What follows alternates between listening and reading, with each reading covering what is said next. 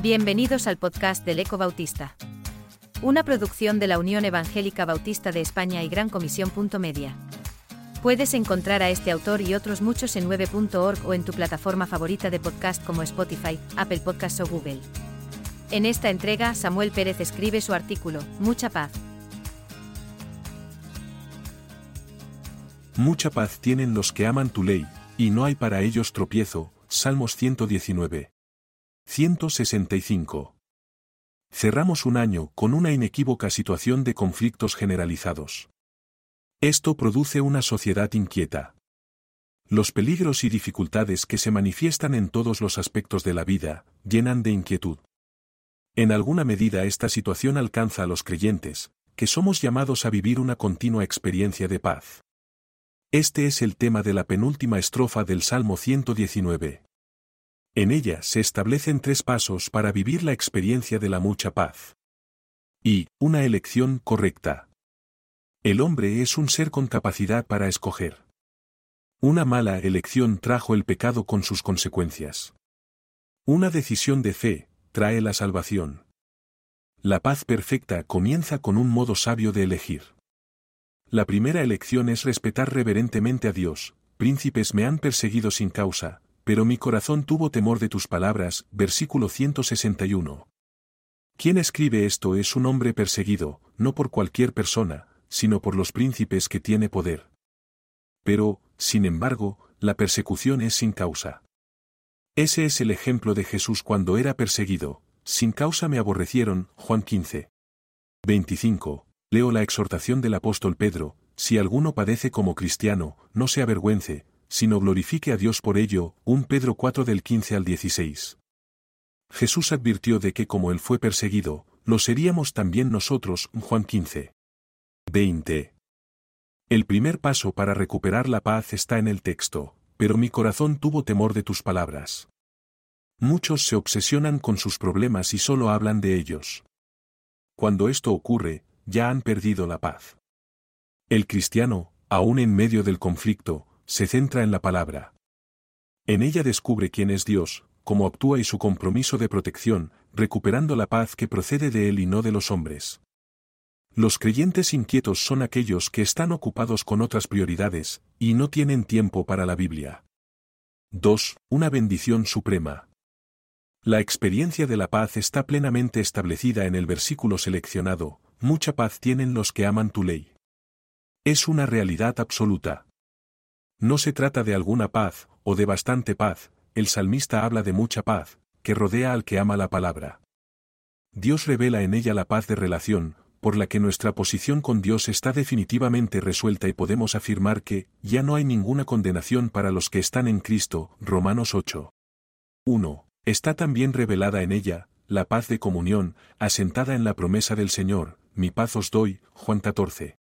27. La misma paz que él tenía, frente a la inquietud de los suyos, nos la regala a nosotros como consecuencia de que se hace vida en cada uno, y podemos sentir que, para mí, el vivir es Cristo, Filipenses 1.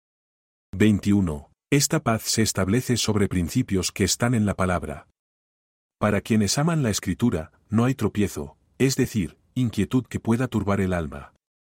Dicho en palabras del apóstol Pablo, por nada estéis afanosos, sino sean conocidas vuestras peticiones delante de Dios en toda oración y ruego, con acción de gracias y la paz de Dios, que sobrepasa todo entendimiento, guardará vuestros corazones y vuestros pensamientos en Cristo Jesús. Filipenses 4 del 6 al 7. Pero, tal vez diga alguien, es fácil asumir intelectualmente estas promesas, pero se necesita una acción mayor para que podamos experimentar la paz en medio del conflicto. Dios mismo se manifiesta en el corazón, llenándolo de su presencia y produciendo en él su paz, porque la promesa es segura, el Dios de paz estará con vosotros. Filipenses 4. 9. La mente custodiada por la paz, y el corazón asentado en ella, produce la bendición suprema de la realidad de la paz. Esta es la bendición, mucha paz tienen los que aman tu ley. 3. Una obediencia fiel. Es el tercer paso en el disfrute de la paz. El creyente obedece en la entrega de las cargas a Dios, echa sobre Jehová tu carga, y él te sustentará. Salmos 55.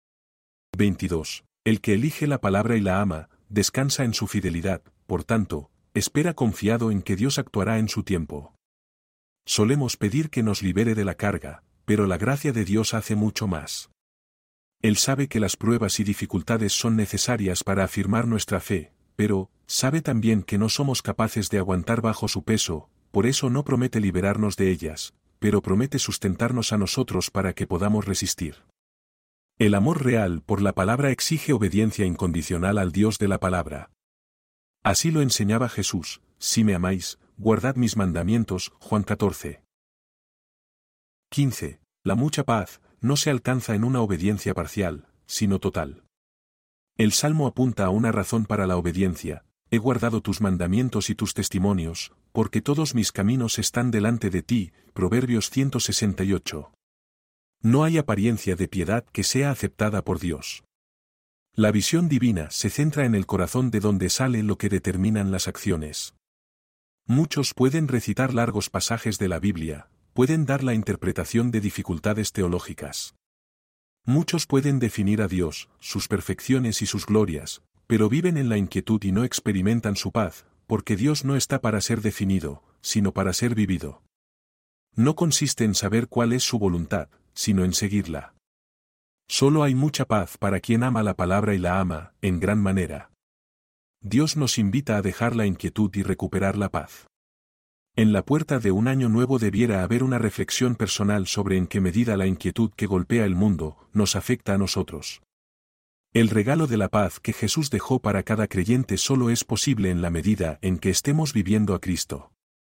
El consuelo de nuestras aflicciones está en la palabra, ella es mi consuelo en mi aflicción, porque tu dicho me ha vivificado. Salmos 119. 50. La mejor determinación es volver sin condiciones a la Biblia. Será bueno hacer nuestra la oración del salmista, examíname. Oh Dios, y conoce mi corazón, pruébame y conoce mis pensamientos, y ve si hay en mi camino de perversidad, y guíame en el camino eterno. Salmos 139 del 23 al 24.